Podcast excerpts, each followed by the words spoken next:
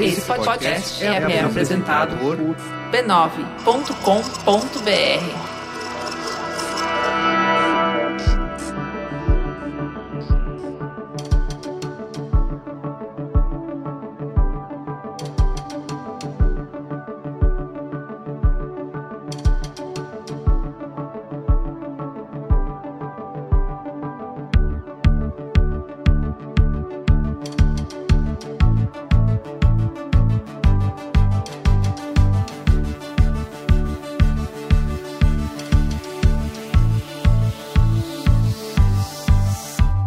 esse é o Código Aberto, eu sou o Carlos Merigo. Eu sou a Juva Lauer, direto do Rio de Janeiro. Correspondente de férias, né?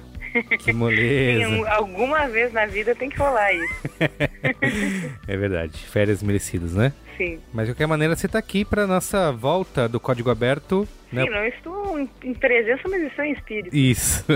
E nesse primeiro programa de 2017, né, prometendo uma temporada incrível, não é, Diva Laura? Com certeza. Teve quem dissesse que a gente tinha acabado, que a gente estava na pior. Mas... mas olha aí, ó, já começamos em grande estilo com quem? Boa.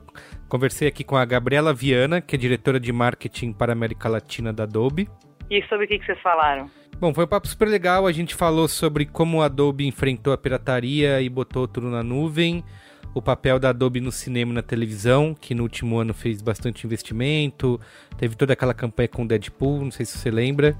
Que ele... Como não lembrar? Assistir é... esse filme na cabine da Adobe. Isso, é isso aí. é. Fala também dos dilemas da inteligência artificial e os empregos que estão sendo substituídos pela tecnologia, como a formação de profissionais de comunicação é deficitária no Brasil, o que, que você pode fazer para né, melhorar isso, se dá bem. Também, obviamente, um tema obrigatório, mulheres no mercado de tecnologia e como que ela fez. E muito mais. Vamos ouvir um trechinho aí? Bora. Eu acredito que a marca é absorvida pelo indivíduo. Uhum. Óbvio, existe uma, uma, um ecossistema, existem seus grupos, as pessoas com as quais você se identifica, existe a influência, né? Quem, para quem você olha quando se aquele grupo gosta ou deixa de gostar de uma marca, mas essa decisão de essa, essa transformação, esse movimento de gostar muito de uma marca ou de adotar uma, uma marca, uhum. de passar a amar uma marca, ele é individual. Vamos ao que interessa, mas antes precisamos falar da família de podcasts B9. Exato, tem para todos os gostos, né? Você pode acessar aí b9.com.br barra podcasts, né? Inclusive temos já gente voltando de férias aí, você entrando de férias, mas voltou. não não saiu de férias sem deixar um trabalho pronto, um programa né? no forno, Cris Bart está preparando outro programa, Mupoca está de volta, Naruhodo jamais parou. Isso, Naruhodo causa inveja em toda, em toda a família. Braincast também tá logo para voltar aí, o pessoal já tá cobrando, arrancando os cabelos Vai ter outra temporada de Braincast? Tem que ter, né? Tem que ter. Aqui é, é que nem. o povo clama por isso. isso. É que nem, sei lá, Grey's Anatomy. Yar. West Wing. Sempre dramático. Não acaba nunca. e você também entra em contato com a gente, né? Deixa comentário aí no post, no Facebook ou no SoundCloud. E dá para enviar também e-mail pra gente, né? Qual que é o e-mail? códigoaberto.b9.com.br Isso, você pode mandar críticas, sugestões de próximos convidados, né? E não precisa mais mandar e-mail perguntando quando o Código Aberto vai voltar. Ele já voltou. Agora deliciem-se. Boa. então é isso. Vamos pro programa? Bora.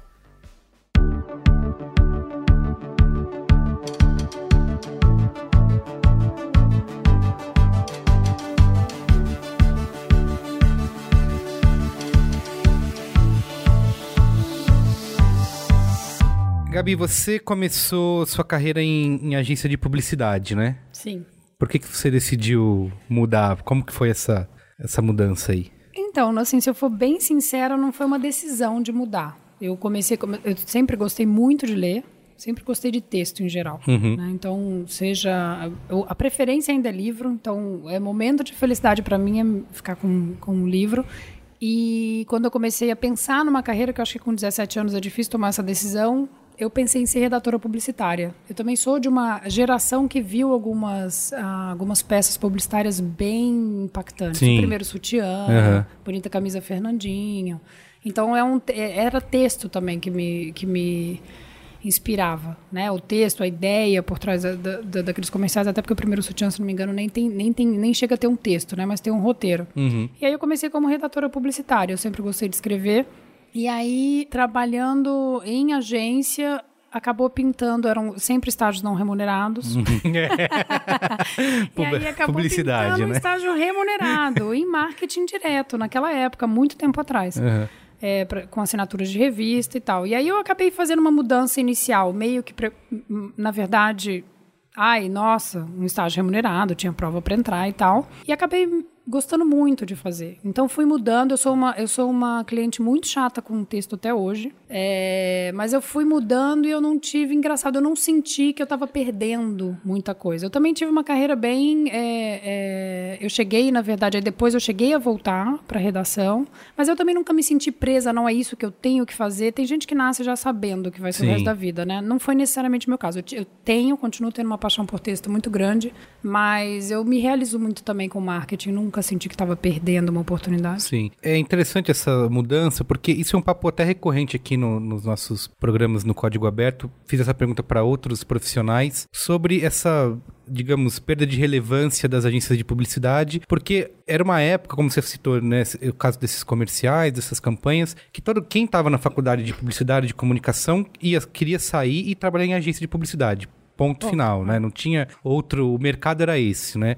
E a gente viveu aí nesses últimos anos uma mudança, né, muito grande de muitas pessoas querendo, é, saindo da faculdade de publicidade, mas mirando empresas de tecnologia, né, quem trabalhar no Facebook, no Spotify, no Twitter, no Snapchat, sei lá. Inclusive a gente faz no B9, tem uma pesquisa que até então, até o ano passado, era em que agência brasileira você gostaria de trabalhar. E a gente, no ano passado, teve uma resposta de, pela primeira vez, muita gente respondendo nenhuma, né, e a gente falou, putz, a gente tem que mudar essa pesquisa. Ainda não saiu o resultado, mas a, a pergunta dessa última é em que empresa você gostaria de trabalhar? Você que é profissional de comunicação, publicitário, seja em criação, em marketing. E assim, posso dizer que a agência tá perdendo feio, assim. É, é. E, é, e isso que eu queria saber, né? De você, como que você enxerga essa mudança aí do cara que quer, tá saindo da faculdade hoje, o cara tá mirando ir pro Facebook e não pra grande agência, né? É, então, na verdade, eu acho que tem um, muito do que essas marcas passaram a representar, né? Google, Facebook, tem uma, uma representatividade como marca. É, eu acho que na nossa época também, né? Então a gente está falando de, de agências que eram grandes agências, continuam sendo. O que eu acho é o seguinte, na verdade a gente, o mercado evoluiu. Então acho que é natural também que o desejo de quem está estudando, de quem está se preparando, é, evolua junto. E eu acredito muito que a criatividade, quando a gente, quando a gente se considera criativo, gosta de ser criativo ou gosta de criar, eu acho que tem muito menos barreira hoje para uhum. isso. Né? Quer dizer, antes você tinha uma coisa muito clara de quem é que empregava a força criativa é, no verdade, Brasil, é. agência, ponto. É, é. Por outro lado, o que eu acho também é que a formação para o mercado ou para o tipo de necessidade que a indústria tem hoje, quer seja na tecnologia, ou eu, eu acho que toda e qualquer empresa hoje ela tem que ser de tecnologia, ponto. Ela vende comida, se ela se você não tiver uma visão de que aquilo que você faz tem que ter muito tecnologia, muita tecnologia integrada, você está numa posição arriscada. Uhum. Porque muitas indústrias que a gente está vendo serem completamente modificadas por um player de tecnologia. Que tudo que ele entrega é só tecnologia, ele nem sequer tem o um produto. Né? Nesse sentido, eu acho que o profissional de comunicação, então, se você me perguntar, é, minhas filhas que não me ouçam, mas se uma delas me pedir para estudar especificamente advertising ou comunicação, eu vou recomendar que não o façam. Porque eu acho que eu acho que a gente forma mal hoje força de trabalho para a indústria. Eu não acho que existe uma formação, é, não existe educação formal para o que a indústria pede, mas, mas existem educações menos, né, existem tipos de, de, de, cursos menos adequados. Sim. E honestamente eu acho que para a área da publicidade, né, você estudar hoje comunicação é... Você não vai chegar preparado para. Não, não, não, acho que é ruim, nem que você chega menos preparado. É que eu acho que você tem que olhar para a sua educação como uma coisa viva. Não é a escola que tem que te dar, nem a faculdade sozinho. Você realmente tem que ser um, alguém ativo né? Nessa, nesse processo. Porque eu acho que gente, o Brasil, a gente usa o, o, ensino superior quase como que uma porta de entrada para o trabalho, ponto. É. Não é necessariamente para formar é, uma consciência, né, uma mentalidade crítica, uma posição diante do mundo, é muito mais para, ah, olha, eu vou fazer isso aqui porque depois eu vou me empregar. Sim. E aí, nesse sentido, eu acho que sim, existe toda uma, uma, uma geração chegando não necessariamente formada ao mercado de trabalho e e aí nisso eu me incluo também, isso, e toda uma geração profissional não necessariamente capaz de, de te formar. Né? A, a, a, mudança é muito rápida, então acho que você ser um um ator mesmo do seu, do seu percurso de formação é super importante. Muito mais do que desejar, eu quero trabalhar no. Eu ficaria muito mais feliz até com a pergunta se as pessoas falassem, não, eu vou ter a minha startup, né? Eu vou ter o meu projeto. Porque eu, o que eu acho hoje que a gente tem que. Eu vou me alongar só um pouquinho nessa resposta. O que eu acho hoje que é o grande desafio do profissional, de quem vem para o mundo profissional mesmo, de todos nós, é, é, não. É nunca mais pensar em emprego. Né? o emprego é algo que está largamente ameaçado. Sim. Você tem que pensar realmente em trabalho do, do, ponto de vista produtivo. Como eu posso ser produtivo? Ah, então essa empresa é muito legal. É natural, quando você é muito jovem, ah, eu fiquei sabendo de uma empresa muito legal, quero trabalhar lá. Mas eu acho que a postura tem que ser um pouco diferente. É, é como eu posso, num mundo com, essas, com a exigência que existe hoje, ser produtivo. Né? E aí nisso você vai naturalmente perceber que a faculdade sozinha ou uma empresa sozinha não vai poder. É, era mais fácil na minha geração, honestamente, entrar no mercado de trabalho, porque você se formava. Sim, era um. A, esco a escola não dava tanto, a faculdade não te dava tanto as ferramentas, mas no mercado você sempre ia ter profissionais. Você era formado pelo mercado. Hoje eu acho que a gente está faltando nas duas pernas, né? Nem a universidade vai te formar e o mercado também hoje é, é, a mudança é muito mais rápida do que é uma formação contínua para todo mundo, para quem está trabalhando e para quem vai. Mas aí esse início fica como? Assim, é, é, é uma, uma, questão de aposta das empresas para poder achar esses profissionais? Não, eu acho que muitas empresas ainda usam os critérios mais óbvios, uhum. né? Uma faculdade mais reconhecida, Sim. domínio de, de idiomas. Mas ao mesmo tempo tem muitas coisas que essa geração pode fazer que a gente, que eu, por exemplo, não tive essa oportunidade naquela época, tenho agora. Por exemplo, você pode ter aulas com. Eu vou chutar uma coisa completamente fora do caminho aqui, tá? Mas, por exemplo, você pode ter aulas com a Serena Williams de tênis. Chama Masterclass o programa, e, e como ela tem várias outras disciplinas, estou chutando aqui o tênis, mas o fato é que você hoje pode buscar uhum. Essa formação é, fora exato. do. Sim, você pode aprender. Se você tiver uma, uma relação com a internet ativa, né, com, com, a tecnologia, que seja uma relação onde você é, não é tão sujeito da, da, tecnologia, eu acho que você tem oportunidades que você não, não, não tinha antes, seguramente. Sim. Várias das universidades hoje mais reconhecidas do mundo têm ensino à distância, né? Sim. Como que você chegou na, na, na, área de tecnologia? Porque antes da, da, Adobe você trabalhou no Google, né? E na é, Xiaomi, é, na área de dispositivos móveis, Sim. né? Foi o seu, a sua entrada foi aí na, na tecnologia? Não, na verdade, então, começou assim, com, começou, olha só, foi em marketing direto né? Que, que a princípio todo mundo poderia pensar, nossa, mais tedioso impossível. tá fazendo cartinha, é, texto para cartinha. Mas a verdade é o seguinte, o que estava por trás do marketing direto era database. Hum. Então eu fui me tornando alguém que tinha conhecimento, óbvio, não como uma, uma, uma desenvolvedora, mas alguém que tinha bastante conhecimento para pedir, para conversar. Lógico, tem toda a inteligência aí que, que a gente discute hoje e você Isso. já estava... Então do database foi para o CRM, uhum. né? Eu participei de vários programas programas assim, Shell Irmão Caminhoneiro, era um programa de, de relacionamento para caminhoneiros. Smiles, né, que até hoje é um programa de milhagem é, bastante reconhecido. Sim. Naquela época era de uma companhia aérea que não existe mais. Esse é o problema de ter muito tempo. As empresas é, desaparecem. As empresas desapareceram.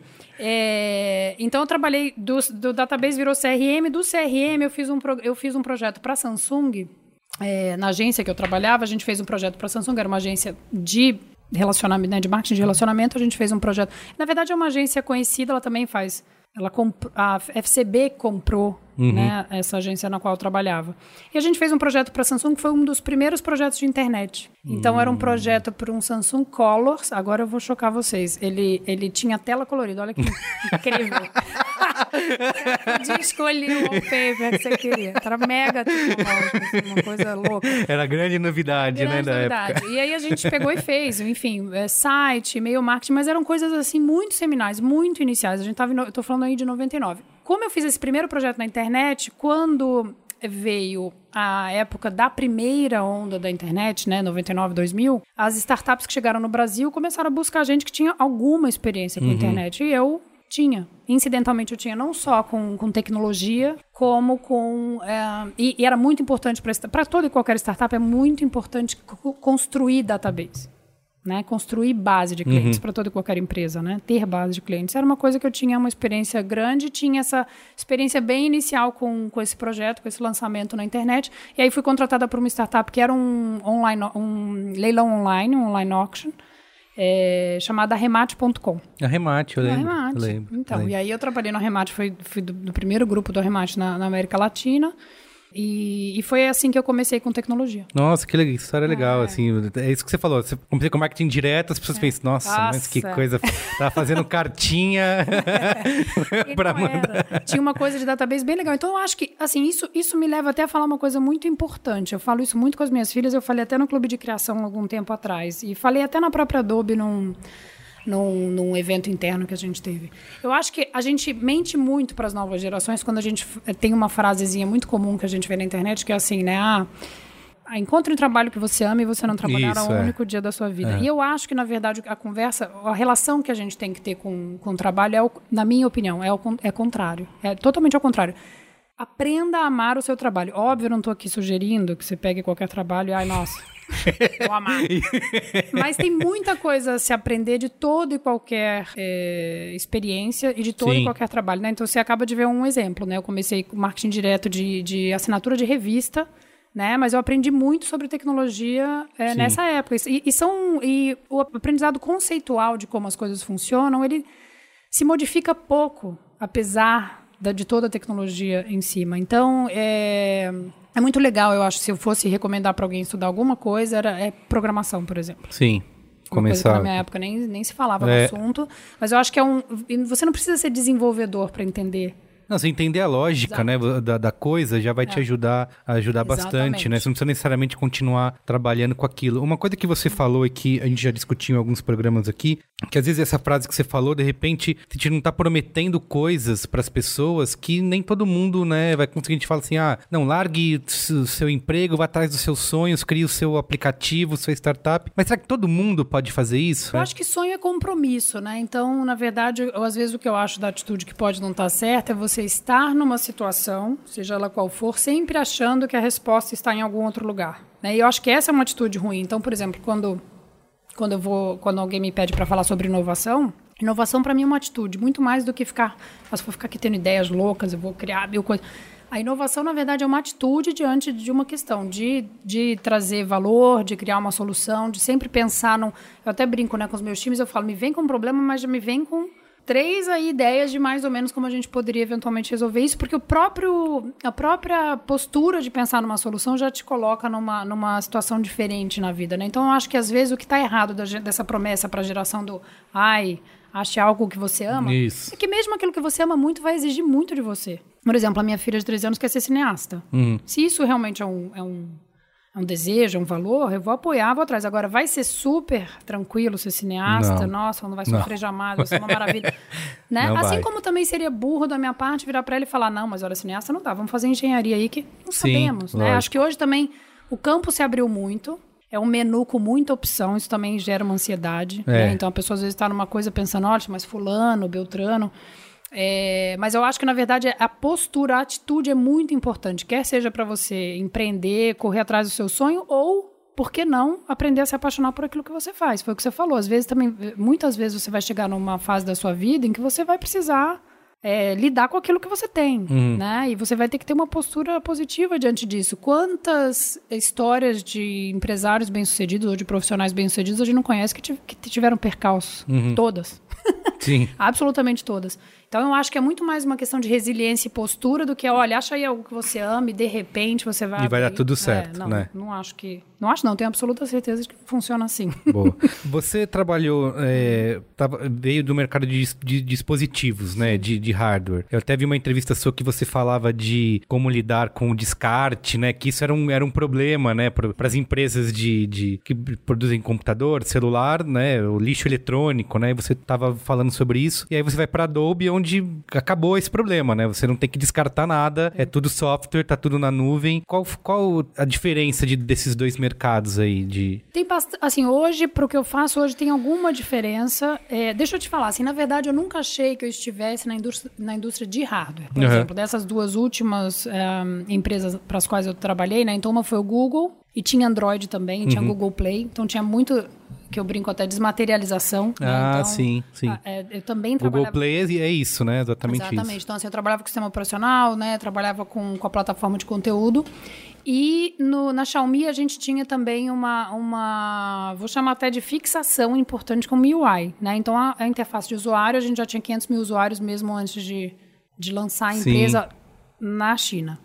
É, então eu não consigo ver hardware separado do software. Eu acho que isso é, andam juntas, né? Uhum. São, são, são duas uh, partes muito importantes de um corpo mesmo, né? Como se fosse, sei lá, vou chutar aqui, corpo e espírito. Então, eu realmente não me, não me sentia trabalhando especificamente com hardware, embora você tem razão. Há várias dores em trabalhar com hardware é. específico, né? Estoque. Sim, é, exato. Estoque, descarte. Distribuição, né? Distribuição, né? exatamente. Então tem várias dores de trabalhar, são, são coisas específicas do mundo de hardware.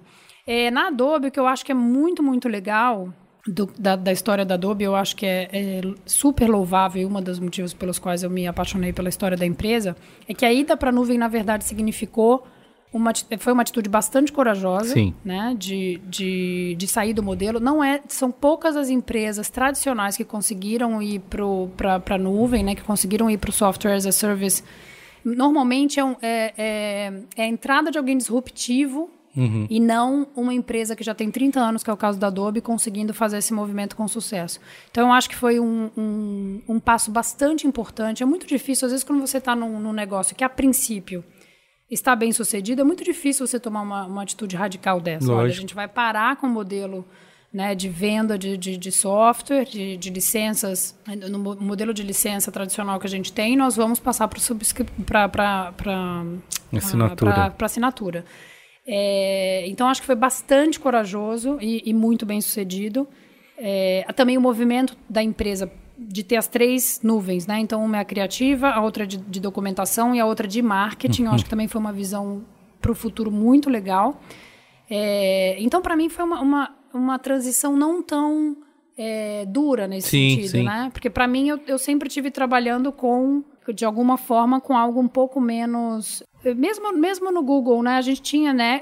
Teve o Nexus, o, o Chromecast e tudo, mas tinha muito mais de Android, de Google Play, que eu acho que, que você tem que pensar em qual o valor ou para que serve aquele hardware. Então, nesse sentido, eu acho que a Adobe, para mim, foi uma, uma, uma, resposta bem legal de uma empresa que entendeu para onde o mercado estava indo e se antecipou, inclusive. Sim, né? Adobe meio que solucionou, não solucionou completamente, óbvio, mas a questão da pirataria, que sempre foi um, um problema crônico, né? Porque as pessoas iam usar. Lembro que na, na época, é, década de 90, né? Final da década de 90, começo dos anos 2000, era o Photoshop, estava na máquina de todo mundo, mas era sempre pirata, né? Todo mundo, todo mundo ia lá, baixava, eu tenho aqui e pronto. E aí Adobe, isso que você fala, essa comparação é legal, porque eu acho que a Adobe soluciona uma questão que empresas mais jovens fizeram, como Spotify com a música e o Netflix com vídeo, por exemplo, que você chega a um ponto que não compensa, assim, além de ser crime, né, a pirataria, mas é que realmente não compensa mais você vai piratear um software, sendo que a assinatura é uma coisa tão é acessível, né, Sim. porque é, o preço também ficou muito, ficou muito mais barato, e você tem uma versão sempre atualizada no seu computador, né, é, você pode baixar em qualquer lugar. Então, é, acho que essa, essa solução aí que, que a Adobe tomou foi isso, né? meio que soluciona essa questão é. da, Eu acho da até pirataria, que são duas né? coisas distintas, são dois movimentos até, não necessariamente, acho que um acaba, né, a ida para cloud acaba ajudando, mas eu acho que são movimentos até distintos. A gente tem um, um, programa de integridade de software, né? Porque muitas pessoas ainda, eventualmente, e acho até mais em mercados emergentes, eventualmente estão usando um software uhum. é, ilegal sem saber, ou intencionalmente. Então, Sim. a gente tem programas hoje, a gente tem um programa de integridade de software que, que faz um, uma certa verificação. Mas eu acho que o mais importante, eu acho que essa visão Adobe tem bastante, é uma, é uma visão do nosso CEO que eu acho que é bem, bem forte. A gente tem que entregar valor na assinatura. Né? Quando a pessoa identifica que existe valor em estar dentro do mercado, é, é, enfim, ter uma relação direta com a empresa, naturalmente essa migração acontece. Então, não só a parte de atualização, né? Então, para a gente era muito importante para a inovação estar, de, estar hoje em, em, né, em, em nuvem, para poder entregar como serviço realmente e poder sempre inovar sem necessariamente uhum. fazer toda uma mudança de base instalada, como também é, a parte de mobile, né? Então, tem várias coisas hoje que você consegue fazer na Creative Cloud que é, que, enfim, que estão sendo atualizadas com algum. Com, e tudo integrado, exatamente, né? Uma integração bastante um... grande, a própria integração agora do Adobe Stock. Então, eu acho que tem tanto valor em usar a assinatura que naturalmente essa, essa migração acontece. É, né? Você acha que essas outras empresas, toda essa mudança, eu te citei aqui Spotify, Netflix, outros tipos de assinatura, porque assim, é um mercado que teve que ser criado, né? Porque as pessoas estavam acostumadas a ser donas das coisas, né? Então, uhum. se eu vou comprar o Photoshop, eu quero ter a minha licença, eu quero ter o meu disco, porque isso tá aqui, o Photoshop tá na prateleira, então ele é meu. E aí, essa mudança para Creative Cloud, tudo na nuvem, você não recebe nada, né? Você simplesmente baixa o negócio na sua máquina funcionando. Teve um, esse ponto de precisamos educar as pessoas nessa nova economia aí, digamos, de você não, é, não vai ser mais dono. Acho que teve sim um ponto de fricção, mas como você mesmo colocou, tem tantos serviços hoje para o usuário final, porque uh, quando a gente fala de Creative Cloud também tem dois públicos distintos, né? As empresas e as, e as, sim, e as pessoas. Mas eu acho que você colocou uma coisa muito legal. Tem tantos serviços hoje, né, no mundo que são que desmaterializam né, a questão da posse. Eu acho até que a questão da propriedade é muito interessante no, hoje em dia. Né? Eu peguei há um tempo atrás eu acabei pegando um Uber Pool uhum. e grosso modo eu poderia estar alugando, sei lá, a minha cozinha para alguém que está precisando almoçar na hora do almoço. É, resolvidas as questões de segurança e qualidade uhum. daquilo que você está entregando, né? Grosso modo a gente poderia começar a ter muito ter muito menos coisa, né? Sim. Poder sim. realmente, por exemplo, como é a questão. Eu não tenho mais carro, né? Eu, uh, desde que eu entrei na Adobe, eu abri mão de ter o carro, a minha vida melhorou imensamente. Eu fiz, inclusive, a conta financeira. Quero ou não quero ter carro, o que, que vale mais a pena para mim? No meu caso, valia super a pena abrir mão. E por mim, se eu puder deixar de ter mais algumas outras coisas, eu vou ficar é, bem infeliz. então, eu acho que o mercado, sim, a gente tem, óbvio, a gente faz, tem uma questão de educação muito grande, muito, muito mais centrada, inclusive, hoje em dia, em fazer com que você use o potencial completo das ferramentas. A gente teve uma, um acontecimento interessante, eu não vou falar o nome da pessoa porque eu não combinei com ele de, tá. de abrir, mas um diretor de criação a gente chamou para fazer um workshop de das ferramentas criativas, né, do, do, Creative Cloud.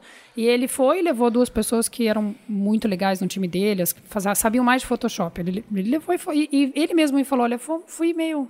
Ah, e aí um, um, dos nossos experts aqui no Brasil deu, deu lá, fez o workshop, deu que a gente brinca o show de mágica dele, porque é realmente show de mágica, mesmo para quem não mexe é, diretamente com a ferramenta, é incrível. E aí depois esse esse mesmo cara, né, diretor de criação de uma de uma de uma empresa bem legal e bem focado em digital, me falou, olha, levei um soco na cabeça, outro no estômago, saí arrasado, um monte de coisa que eu não sabia. Então a nossa maior preocupação hoje com com a questão da educação até sobre porque eu acho que ela, ela, você, a pessoa usar o potencial completo da ferramenta se presta duas coisas. Primeiro, ela realmente se encantar, porque é encantar quando você começa realmente a, a, a usar o potencial é, total, né? uhum. né? Para gente também é incrível, porque mais coisas incríveis são criadas com com Adobe. E também acaba endereçando indiretamente a questão da, da assinatura. Sim. E assim, a pessoa, hoje em dia você tem a, a assinatura, você pode pagar por um só software, né? Ou por uma fração a mais, você tem acesso a todos, né? Que era uma uhum. coisa que, se antes você quisesse, vai comprar cada um, né? Cada um deles. É inviável, né? Você não, hoje em dia você paga essa assinatura e tem acesso, sei lá, aqui mesmo no B9 a gente, sei lá, usa Photoshop, Audition, Illustrator, Premiere, InDesign. Era uma, é, antes você ter tudo isso, né? É uma coisa inviável. Várias, você vai ter que é. procurar outras, outros tipos de ferramentas. Hoje em dia, é, acho que essa, essa questão da assinatura também facilita o não, acesso, né? A... Não tem nada que me deixa mais absolutamente realizada do que ouvir as pessoas, como você falou, ah, eu, por exemplo, eu uso. É, a gente foi fazer um escape, sabe? Escape room sei, sei. de time outro dia. Uhum. Eu, e, e as, as, artes que o cara tinha no lugar eram super legais. E aí, quando ele soube que a gente era Adobe, nossa! é muito legal, é emocionante. A gente tem um evento que acontece todo ano chamado Adobe Max, que é The Creative Conference. É uma, uma conferência só para criativos, né? Tá. Ela acontece, ela é pouco conhecida no Brasil. A gente tem que fazer um trabalho até né, de divulgar mais. É, ela foi em San Diego agora em 2016 e foram é, 12.700, quase 13 mil pessoas. E foi o Quentin Tarantino. Que legal. Enfim, é muito legal. E você vê as pessoas, os fãs, né? Uma marca ter fãs, isso é uma é, coisa isso. tão legal. A Adobe é, ser uma, uma love brand, né? Não tem valor, né? Então eu acho que você mesmo falando, né? Poxa, agora eu posso usar todos. É uhum. muito legal. Para mim, não existe emoção maior do que ir nos lugares ou ver as coisas e saber que foi tecnologia nossa que foi usada. Você falando sobre isso, você falou sobre o Tarantino. A Adobe fez no ano passado, tem feito bastante campanha sobre o uso do Premiere no cinema, né? Uhum. Inclusive, nesse momento que a gente está conversando, está rolando o Festival de Sundance. Sim. E a Adobe é uma das principais patrocinadoras. E a campanha no passado foi com Deadpool, né? Com Tim Miller. Eu lembro que eu publiquei isso no site e o pessoal pirou assim, acho que foi. O site até caiu de tanta gente que clicou para ler, porque tinha gente que não acreditava, né? Achou que era algum tipo de, é, de brincadeira, né? Ah, ele só tá fazendo porque foi pago, mas aí tinha um vídeo dele explicando como que ele, como, como que ele usava. E eu brinquei que, assim, que as pessoas não têm noção, é, não, é, quando elas, sei lá, assistem um blockbuster de Hollywood, como Deadpool, é, elas não têm noção de que é o mesmo software que tá na máquina delas, né? Então elas não acreditam. Ah, imagina que o cara usa. Esse, é, é, que esse negócio que eu tenho aqui. é, então, é, eu, eu vi muito dessa reação das pessoas na época que a gente fez essa publicação. Por que o, o foco da Adobe nesse setor de entretenimento? Toda e qualquer é, indústria que use criatividade nos interessa. Uhum. Na IA de vídeo, a gente tem hoje todas as grandes todos os grandes grupos de comunicação do mundo no Brasil, inclusive, usam a nossa tecnologia, né? Uhum. E você vê, por exemplo, a, a, gente tem uma televisão no Brasil que tem um, uma qualidade de produção é, impressionante, Sim. né? Então, é, para nós não é espanto algum que que o Deadpool tenha, tenha sido feito com a, nossa, com a nossa tecnologia. A gente fez, inclusive, é, uma, uma discussão entre Ave César e, e Deadpool, né, ah, que foram sim, dois é filmes verdade, que usaram também. tecnologia nossa. E Sundance é muito importante para a gente, porque ele, ele, dentro do Sundance, por exemplo, que a gente, na verdade, uma dos principais projetos nossos é o fomento aos novos cineastas que sequer estão, porque Sundance se tornou muito relevante. Né? Então, com os anos, a gente, quando a gente fala de apoiar Sundance, a gente já está falando de filmes bastante importantes, né? embora independentes já não são tão é, totalmente fora do circuito como Isso, foi no início do festival. Exatamente. Então, ultimamente, o que a Adobe faz é apoiar pessoas que não estão concorrendo em Sundance, mas são cineastas jovens. Sim. Né? E, e que vêm com um trabalho bastante original. E aí a gente dá um prêmio. Esse ano foram cinco pessoas que foram celebradas em Sundance. Depois elas foram para o Max e elas vão estudar com as pessoas do Instituto Sundance de, de, ah, de que cinema. legal. Então, acho que tem uma questão do fomento mesmo de, de, de, talento artístico que é muito importante, né? Por exemplo, a gente tem uma parceria também no Brasil com uma escola chamada EBAC, eu não sei se você já ouviu falar sim, do EBAC. Sim, escola, escola britânica, de né? artes criativas, isso. E com várias outras escolas, né? A gente tem todas as escolas têm uma relação ou com arquitetura ou com artes criativas de maneira geral, usam nossa tecnologia. Mas a história por trás dessa escola é muito legal e era nela que eu queria tocar só para te falar um pouco do que, que a gente, né, de onde Sundance se encaixa e algumas outras atividades da, da Adobe. É, a economia criativa, e na minha opinião, para um país como o Brasil, é muito importante. Né? Se a gente fosse falar de preencher o gap educacional no Brasil em outras áreas, a gente poderia levar muito tempo né, para cobrir esse, essa, essa diferença toda. Sim. Mas se uma coisa a gente pode absolutamente garantir que a gente tem é criatividade. Né? Eu acho que todo e qualquer brasileiro ficou super. É, realizadíssimo com, por exemplo, a abertura das Olimpíadas, que foi sim, um festival sim. mais do que nada de criatividade. É. Né?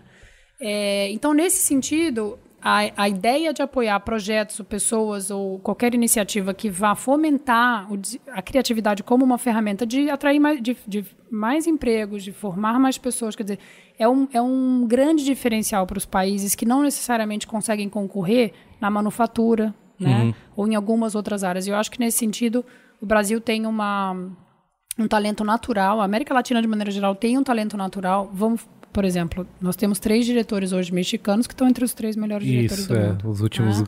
Ganhadores do Oscar. Do Oscar né? Então, isso e veio do México. Né? O Brasil mesmo é uma, é uma indústria que, em que a agência era sempre o maior contratante, eu acho que talvez continue sendo de, de força de trabalho criativa. Uhum. Né?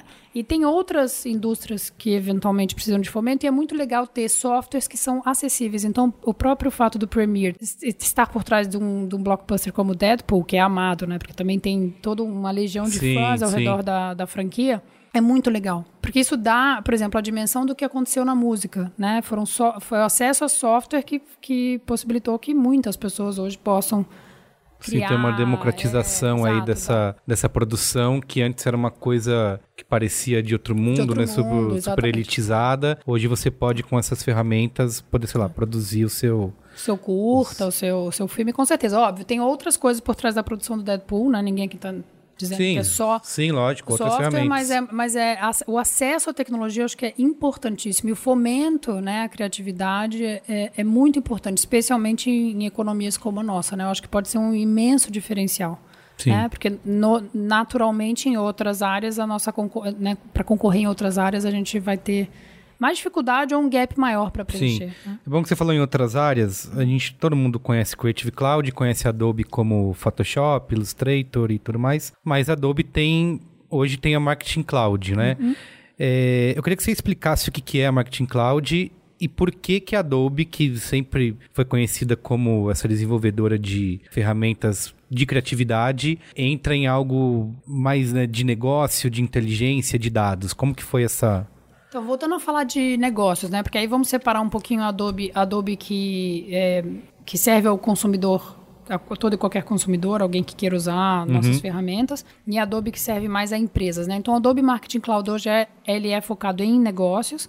E quando você pensa em negócios hoje, né, aquela conversa que a gente estava tendo um pouquinho antes sobre todo negócio deveria ser um negócio de tecnologia Sim. ou se colocar como negócio de tecnologia, tem duas coisas muito importantes na, comuni na comunicação com o público final.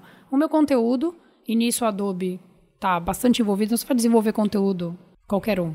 Né? Você pode dar aí todo e qualquer exemplo, vídeo, sim, sim. É, impressos, enfim, tudo que você for falar hoje de conteúdo Adobe está envolvida. Uhum.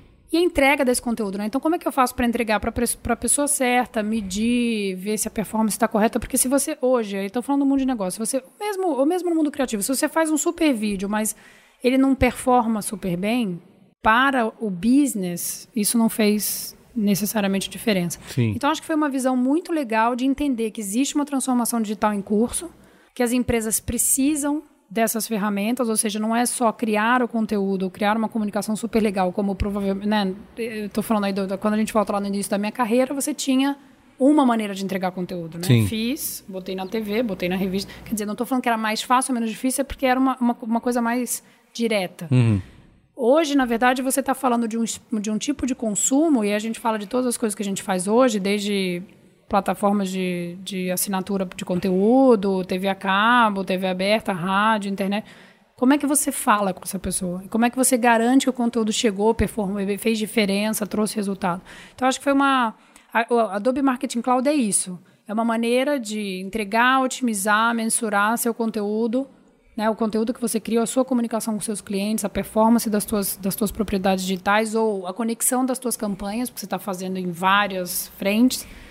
Como é que você faz com que elas estejam integradas e você faça um bom trabalho de, de, de, de fazer a tua comunicação chegar à tua, Né, ao teu público. Então, a Adobe Marketing Cloud nada mais é do que isso. Nesse sentido, na verdade, são oito soluções. É, todas elas, né, a grande maioria delas, muito bem ranqueadas, né, consideradas as melhores do mercado. E para empresas que estão bem maduras na, no, na, na, experiência digital, a gente é bem conhecido. Sim. Né, mas aí e, e menos largamente conhecido, porque também é uma questão, às vezes, de maturidade digital mesmo. De... E aí vocês têm esse trabalho de mostrar para os publicitários, marqueteiros, que Adobe também está no tá nesse negócio, né? Sim, tem também tem a, tem a Marketing Cloud. Então, assim, o que nos ajuda muito, infelizmente a gente não pode divulgar, mas as grandes empresas hoje reconhecidas por fazer um bom trabalho digital no mundo e no Brasil também usam a nossa tecnologia. Então, tem grandes empresas que têm uma sala de performance com tecnologia da Adobe. É, a gente não, aí, como a gente está falando de mercado corporativo, não necessariamente a gente divulga, mas os competidores sempre sim, sabem quem são. então, nesse sentido, assim, é, é mais. Hoje está mais dentro do mercado, mas o profissional digital que pesquisa, né, e que e que se envolve com aquilo que faz, sabe que hoje o Adobe Analytics é a melhor é, ferramenta de analytics que existe, é uhum. é real time, trabalha com dado real sabe do Adobe Media Optimizer, né, da otimização de mídia, então ele sabe que as nossas ferramentas são as melhores ranqueadas no mercado. Né? Aí é uma questão mesmo de, de adoção e tal. Tem um. A gente fez um programa um tempo atrás, um Braincast, que a gente falava sobre inteligência artificial. Todo mundo, quando fala da, da, inteligência artificial acabando com trabalhos, né, assumindo postos que são de humanos, quem trabalha com criatividade sempre fala assim: não, mas meu trabalho não tem como, eu trabalho com criatividade, eu, não, eu tenho a minha criação, tenho o meu talento e tudo mais. E aí tem um exemplo que até o Luiz Yassuda, que foi no Adobe Summit no ano passado, ele usa isso, ele falou: ó, você que é criativo e acha que o seu emprego não vai ser roubado por uma máquina. Eu fui lá no evento da Adobe e eles mostraram, eu não lembro o nome da ferramenta, mas que ele fala que é basicamente a produção de várias peças de mídia display, que vocês simplesmente sabiam que visual lá, com, sei lá, um, uma imagem e um texto, e a ferramenta produz todos os tamanhos e tipos possíveis de peças e o negócio está pronto para ser rodado. Pronto, seu trabalho de fazedor de, de, de peça, de banner, Acabou. não existe mais. mas eu acho que. Então, mas aí nesse sentido, eu eu acho que aí a gente não está falando necessariamente de trabalho criativo. O que a gente faz muito, e acho que a grande parte da mágica do Creative Cloud está aí, ou mesmo das ferramentas de marketing, é de tirar do profissional de marketing e do criativo o trabalho que não é criativo. Sim.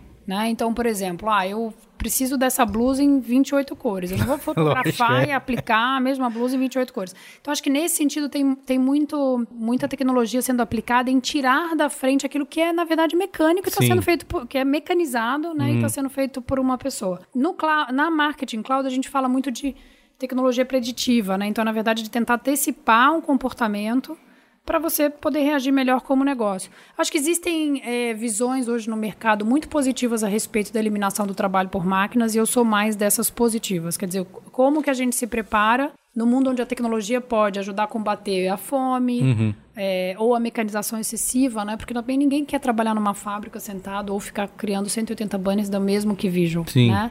Então, é, eu, eu, eu, eu vejo que a tecnologia é uma coisa maravilhosa, ela tem que ser bem utilizada. E a gente tem que se preparar para lidar com o mundo. É por isso que eu falo que quando você pensa no seu trabalho, você pensa pouco em emprego e muito mais em produtividade. Então, como você consegue, no mundo com muita tecnologia, continuar sendo relevante? Você não vai dominar todas, uhum. né?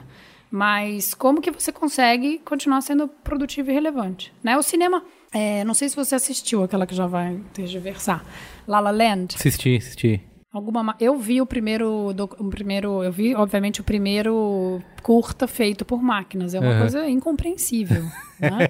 e eu não sei realmente eu acho que eu, eu realmente sou eu estou no lado positivo eu acho que a Sim. tecnologia pode nos permitir muito mais e, e, usar muito mais a criatividade ter muito mecanismo é a gente vai ter essa discussão bastante até da de qual é a autenticidade disso né porque teve uma outra uma uma campanha que rolou recentemente, que era da Microsoft com, acho que com o banco da Holanda, que era para criar o próximo Rembrandt, né? E, e, e, aí eles analisaram todos os quadros dele para ver quais eram, qual é o estilo, até a espessura de, de, da tinta e tudo mais, para produzir um quadro novo do artista. E aí no final sai um quadro que você diria que foi pintado por ele. Só que aí onde que tá, né, o...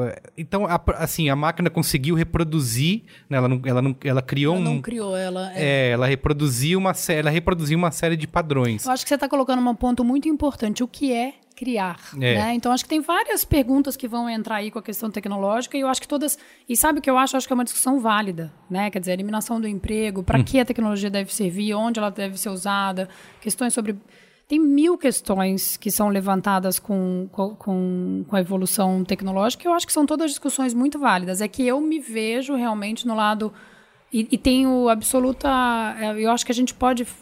Né, nessa, nesse exemplo até que você deu sobre a nossa própria tecnologia, a gente está falando de uma, de uma atividade mecânica. Sim. que a gente está, na verdade, olha, vai criar, porque isso é que a gente consegue resolver para você. E acho que é uma discussão que também, assim, a gente tem todo um campo ético aí, sei lá, na questão dos carros autônomos, né?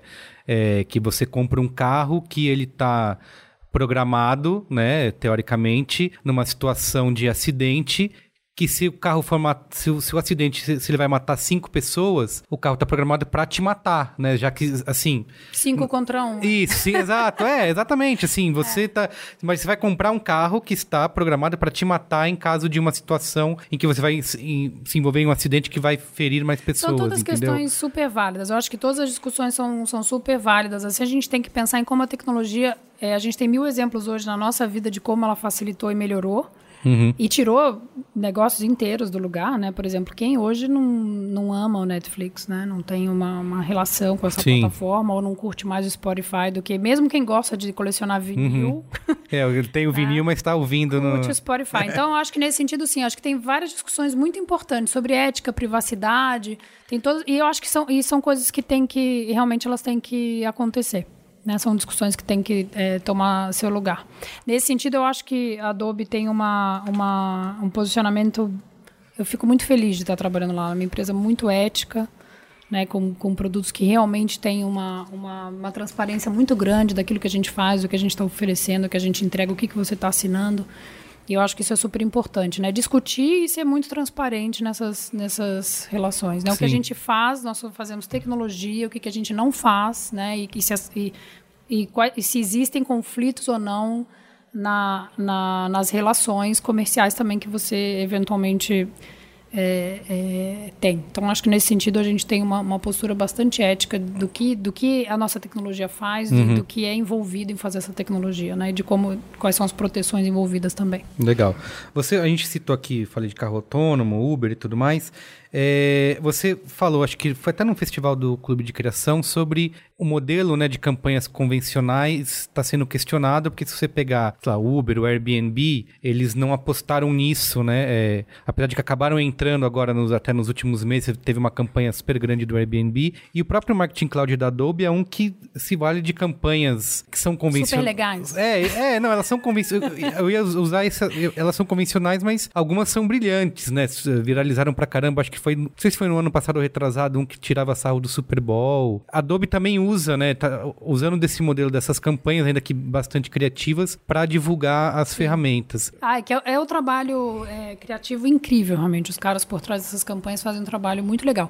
O que eu acho que é importante colocar não dá para se apoiar mais num, ah, eu vou botar uma super dinheiro de marketing aqui, uhum. vou fazer uma campanha, né, uma, uma frequência, né, alcance frequência. Alcance frequência. Não, não tem mais uma resposta óbvia, né? Uhum. Então acho que tanto para as startups que se viram eventualmente pressionadas a se comunicar de maneiras mais tradicionais, quanto para empresas tradicionais que estão sendo pressionadas para não só Sim. se comunicar, como às vezes reinventar o business inteiro, né? Uhum. Então acho que essa questão do da resposta fácil e óbvia é que não existe mais, né? Acho que se encaixa um pouco em tudo que a gente vem falando, né? Como é que você se prepara para a tua carreira, o que, que você estuda, o que, que você corre atrás. E nesse sentido, você não pode ficar parado, realmente. Acho que nem as startups podem sentar, né? Tipo, ah, vim... É, sou, é, sou imaculada sou, aqui, é, cool, sou descolar. Isso. É, parem, né?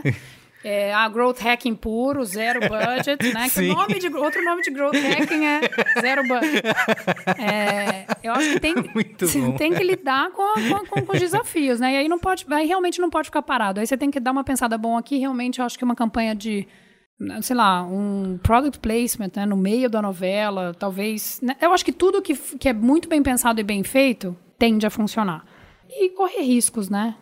É, é um risco para uma startup fazer uma campanha tradicional, assim Sim. como é um risco para uma empresa tradicional fazer uma campanha não tradicional. A gente já viu a quantidade de conflito relacionado com campanhas, né? Mas você não podia ter feito. Tem é. tantas coisas hoje envolvidas. é, eu acho que não tem problema errar. Né? Eu acho que o problema está em não dialogar ou uhum. não reconhecer ou não querer falar sobre essas questões, né? Eu acho que né, as marcas têm que o mais importante eu acho que é dialogar também com o público, né? Como é que eu vou é, eventualmente as marcas vão errar, Legal. Né? Falando em marca, a gente saiu, até publiquei isso algum, foi algum foi esse, não, foi esse ano. Foi no fim do ano passado o ranking, o ranking da Interbrand, né? Você tem lá Apple dominando de novo. A Adobe é a número 63 no ranking, só que ela entrou ali como um dos destaques da própria Interbrand como uma das marcas que mais cresceram, mais né? Subiu posições, é, né? foi 21%. O que, que você. O que, que, se deve isso? Assim? Você acredita? É. Eu vou ser sincera com você, eu não domino todos os aspectos é, que a própria Interbrand usa para fazer para fazer esse ranking. O que eu posso dizer, assim, eu acho que tem muito a ver realmente com essa transição bem sucedida, uhum. né? Porque isso foi uma transição, não Sim. foi assim, amanhã apertei um botão, é. tô no cloud, está sendo tudo super certo. Então, os, o mercado tem reagido muito bem, né? É, é uma empresa de capital aberto, então o mercado tem reagido cada vez melhor à nossa estratégia. Então, a gente provou que foi uma transição bem sucedida e, como eu te falei, são muito poucas empresas tradicionais que conseguiram ser disruptivas com o seu próprio negócio. Sim. Né? Eu vi um artigo, alguém hum. publicou um artigo antigo de quando a Netflix decidiu é, parar, não não ia parar totalmente ainda, mas o negócio não, o foco não ia ser mais entregar DVD na porta das pessoas, ia ser botar tudo via streaming. Aí era um artigo de um cara é, cético falando, nossa, isso, isso nunca vai dar nunca certo. Vai dar certo é. Eu imagino que a Adobe tenha passado pelo sim, mesmo sim. quando vão parar de vender caixinha e vão botar tudo na nuvem. Não, e que você muda louco, muito né? a, a, forma de faturar também, né? Você uhum. tinha um, um, você ganhava dinheiro de uma maneira e num fluxo, você corta isso totalmente para uma outra para uma outra realidade. Então acho que foi um, um, movimento extremamente corajoso e que com os anos está se tornando, está se mostrando muito bem sucedido. Eu acho que para isso também as, as, os, as posições no ranking que nossas soluções ocupam, os nossos produtos ocupam, então são produtos muitíssimo bem avaliados. Então não é só que a gente fez essa mudança, mas todos esses novos. Creative Cloud eu acho que tem um, um reconhecimento já bastante grande, né? O próprio Photoshop, Illustrator. E quando você vai falar de Adobe Marketing Cloud, todos os produtos são muito bem avaliados. E acho que também tem outros componentes do tipo as próprias campanhas que você uhum. citou, né? Que são uhum. campanhas muito legais e acho que são campanhas. Eu tenho uma, uma coisa que eu falo muito, que eu não acredito em marketing B2B. Uhum. Eu realmente eu não acredito no conceito, né? Que eu estou dizendo que eu não acredito em. Né, a louca. Sim. Mas, mas, essa foi uma conversa com a Adobe, inclusive. Eu falei, gente, eu não acredito em marketing B2B. E aí, tem certeza que vocês querem me contratar? Primeiro, nunca fiz. Segundo, não acredito. Uhum. E aí, como a gente vai fazer? Porque eu acredito que, que a, a marca é absorvida pelo indivíduo. Uhum. Óbvio. Existe uma, uma, um ecossistema, existem seus grupos, as pessoas com as quais você se identifica, existe a influência, né? Para quem você olha quando se se aquele grupo gosta ou deixa de gostar de uma marca, mas essa decisão de essa essa transformação, esse movimento de gostar muito de uma marca ou de adotar uma, uma marca, uhum. de passar a amar uma marca, ele é individual. Uhum. Então, por isso eu brinco, eu não acredito muito em B2B, né? Eu acredito em que são indivíduos que que gostam e que se associam e que defendem, que passam a gostar muito de, de uma marca, de um produto. Então, eu acho que para a marca, por exemplo, essas campanhas são muito legais porque elas não estão falando, olha, empresa X, vamos ler esses 10 folhas de relatório, né? Para se tomar uma decisão. Então, eu acho que a campanha é muito legal. Ela fala com um cara de marketing, ela fala com um cara criativo, ela fala com qualquer um, fala com verdade. qualquer ela um, fala com o consumidor. Exatamente. Então, ela, a pessoa, né? Ela está falando com um indivíduo. E é um indivíduo que, meu, tá aí, tá no mundo, tá consumindo as coisas, né? Que, que tá nesse mundo. Não é que, aí, de repente, entrou no escritório Agora eu vou ler um relatóriozão. Sim. Né? Não, não tem. Não ah, são campanhas que viralizaram, é. né? Assim, então, mas... são muito legais. São, né? são. Então, e, e, olha, são, empre... são é, agências que não são necessariamente agências. É, são agências que fazem campanhas para consumidor final e tá certo isso. Acho que a, o, a conversa é com a pessoa, né? Uhum. Uma comunicação para mim ela é sempre com o indivíduo. Quem é quem, quem é a empresa Y? Agora vamos falar com a empresa. Né? A comunicação é com o indivíduo. E esse indivíduo ele é muito mais do que o cargo que ele ocupa. Sim. Né? Ele é as coisas que ele gosta. E como a, a, o investimento em tecnologia tá, ele sai né, hoje do cara de IT, e que obviamente tem, sua, tem uma grande importância e tal, mas esse, a tecnologia ela deixou de ser uma coisa do departamento de IT da empresa, né? Uhum. do CTO, do CIO. Ele está é, pervasive, como é que é isso em, em português? É, ele, ele atravessa todas as áreas da empresa. Né? Uhum. Né? Então, marketing hoje está usando tecnologia, o CEO tem que pensar em tecnologia, em disrupção, quem que é o meu concorrente, de onde vai vir. Sim, não é uma coisa do departamento ali decide. Exatamente. Então, você, essa, essa campanha, eu acho que ela é muito feliz em reconhecer que hoje a tecnologia é um assunto para todo e qualquer profissional e para toda e qualquer pessoa, né? Uhum. A pessoa que está inserida hoje no mundo está tá pensando nisso. E eu acho que é uma campanha muito feliz porque ela ironiza essas situações, Isso, né? É, é. que você tem com como consumidor, né, como as empresas estão lidando com você. Então, acho que, voltando, acho que são algumas coisas. Primeiro, uma transição bem sucedida. Eu acho que é com, com, com o tempo, a Adobe vem mostrando que foi bem pensada, que tem sido bem executada, que a gente, né, que, que foi um, um risco calculado e que está sendo bem sucedido. A segunda é, é as, as, soluções, né? Para onde a gente se moveu, a gente não só a gente tem inovado muito no Creative Cloud, por onde a gente é mais, conhecido, né, mais reconhecido como marca, mas também dentro do Marketing Cloud as soluções são muito bem avaliadas. Uhum. E acho que as campanhas também tiveram um papel aí, porque são campanhas muito bem pensadas, divertidas e que falam com, né, com os indivíduos que hoje estão tomando essas decisões né, a respeito das tecnologias. Legal. Eu queria, assim, algumas coisas rápidas aqui que eu anotei que eu queria falar com você sobre essa, não sei se posso chamar de teste, mas que é o que é o essa entrada da Adobe no mercado de hardware com o, o Adobe Ink Slide, que é essa ferramenta para iPad, né? Sim. É, tem outros planos para isso no futuro? Como é que Eu não saberia dizer, mas assim, o que eu posso dizer é que o Ink Slide não são uma tentativa, não são na verdade um esforço nas, na direção do hardware, uhum. de, de nenhuma maneira, é só porque para os, a utilização do software ah, sim. Essas duas ferramentas é, faziam muito sentido porque tem muita gente que ainda é, é muito bonito isso. Acho isso é muito legal, muito é, que está dentro, muito dentro do conceito de criar aquilo que a gente estava conversando, né? Quando você domina o conceito, A tecnologia ela é um meio realmente. Uhum. Então tem muita gente que quer usar, né? Que se sente confortável sketching, né? Desenhando, sim, sim, fazendo sim. um RAF com as ferramentas. E para não ter que fazer no papel, porque também você pode fazer no papel fotografar ou vetorizar, etc. Mas é, é muito legal para esse mas o hardware foi pensado na verdade para viabilizar um uso do software dessa maneira, dessa né? Maneira, é, sim, é, que você sim. possa fazer uma coisa orgânica para você mas dentro do mundo digital. Mas é Sim. é orgânico para você, você está usando, né? Como uma... Eu vi até que aquele, o Ale Abreu, que fez a, aquela animação O Menino e o Mundo, uhum. né? Que foi indicada ao Oscar Sim, também. usou tecnologia. É, usou Photoshop para fazer, né? E você assiste e você não imagina. Aí mostra eles fazendo cada quadro Impressionante, do... né? É, é. É muito legal, né? E você sabe que o Simpsons, né? Que... Ah, é verdade. Teve o Homer animado é. ao vivo, né? Que é muito legal, porque na verdade, para o um mundo de animação, que é um mundo que é bastante intensivo em trabalho. Eu tive até vou até te, vou até recomendar esse passeio para os seus ouvintes, que é o, o museu da Disney em, em São Francisco, uhum. museu do Walt Disney. Tá. Então é um museu não é nem para criança, criança, Sim, é um museu de dele, imaginação né? e criatividade. É, é um museu assim bem falando da, fala muito da história dele, uhum. né? E aí você vê o que o que, o que toma uma animação, né? Uhum. Eu estou falando obviamente dos primeiros filmes dele, mas mesmo dos últimos, a animação é uma coisa work intensive, né? Sim. Frame frame. É, é.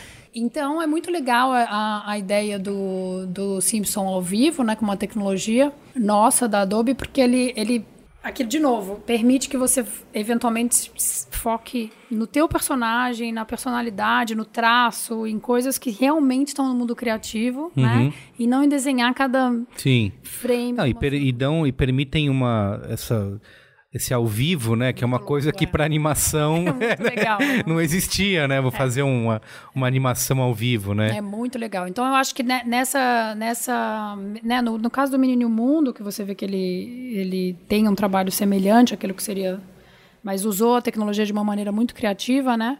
E com essa nova, com essa nova tecnologia que a gente trouxe agora em 2016, que foi testada no, pela primeira vez com, com o Homer, que também é o, é máximo. Né? É, é. Testar com os Simpsons. Eu acho que tem uma coisa de novo. No Max a gente vê muito isso, soltando dentro da Adobe você vê, são criativos. Então, a, assim, a última, a, primeira coisa em mente realmente é poder focar na criatividade. É todo um pensamento, é como a gente vai usar a tecnologia para que a pessoa possa focar na no processo criativo, naquilo uhum. que realmente agrega valor, né? E tirar um pouco do, da mecanização Sim. disso. É muito legal. Tá e essa ferramenta ainda não está disponível, né? Pra... Não, é, comercialmente ainda não. Foi feita uma, uma parceria com, a, com os animadores dos Simpsons, sim, com a Fox. Sim. O diretor do Deadpool ligou pro David Fincher, que fez, né, Garota Exemplar, é. Usou o Premiere e ele recomendou. Então, na verdade, Uma indicação. Sim. Então, obviamente, depois teve todo um suporte, um apoio da Adobe, né? Porque a gente, obviamente, havia todo o interesse também em, em ajudar viabilizar.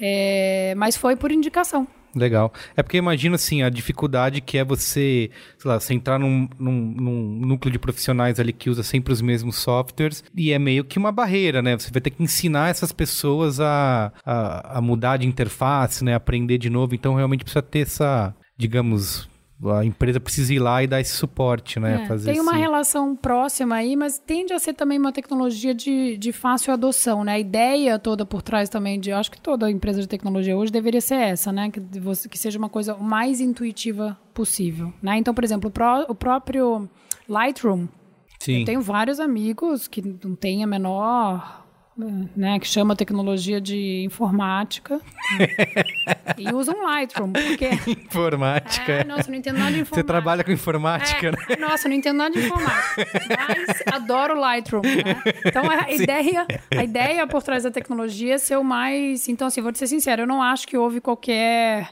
dificuldade nesse sentido, não. É porque eu, eu arrisco dizer que os nossos criativos também, dada a chance de falar com um cara que está dirigindo. Sim, né, lógico. Vamos lá.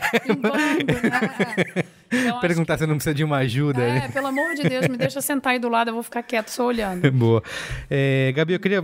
A última pergunta, que é assim, eu detesto que a gente sempre fala. Um dos temas que a gente bastante discute no B9 é sobre representatividade, né? Uhum. E a uhum. gente. Toda vez que a gente conversa com uma mulher, a gente pergunta como é que foi, se foi difícil no mercado predominantemente masculino, que são todos.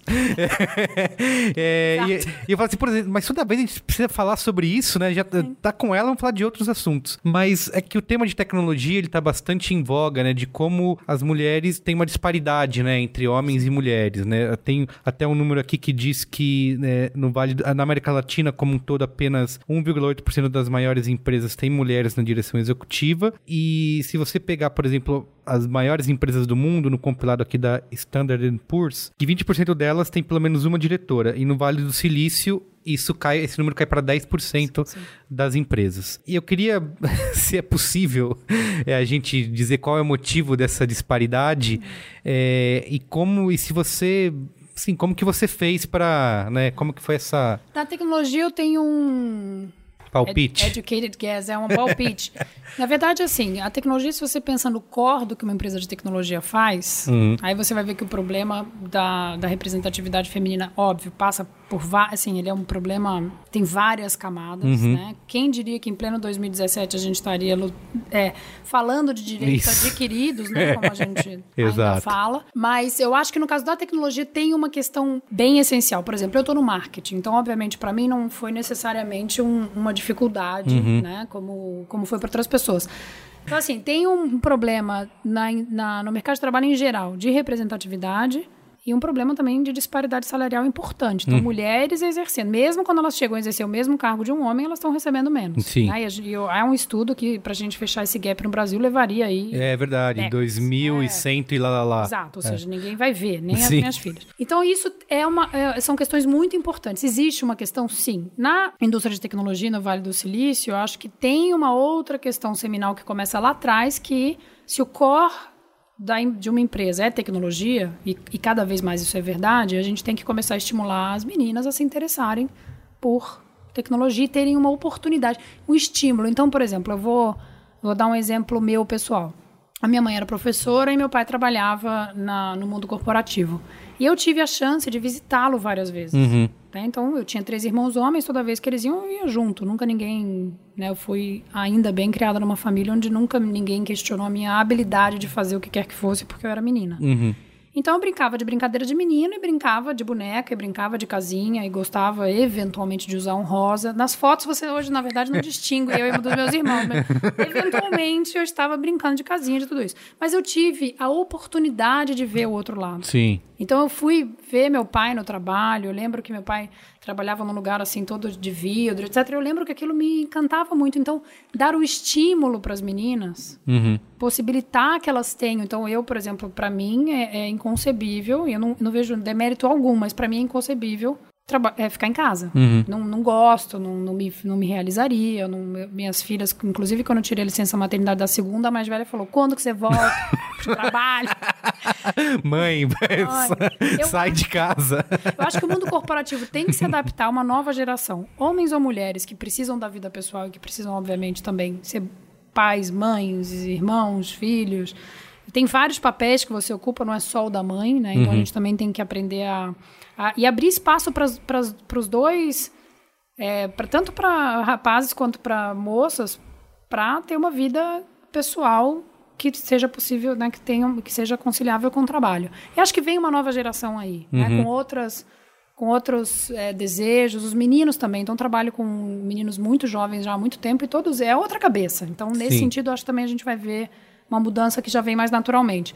Agora, na tecnologia, eu acho que a questão é de estímulo também, né? Das meninas terem a chance de ver uma outra coisa. Então, eu estou te falando, eu tive as duas coisas. E eu não acho demérito nenhum escolher uma ou a outra. Sim, mas, mas eu tive a oportunidade assim, de saber que a outra existia. Lógico. Né? E nunca ninguém questionou a minha habilidade de fazer, né? De eventualmente seguir uma carreira, por exemplo, em empresa. Nunca ninguém falou, ah, não, mas ah.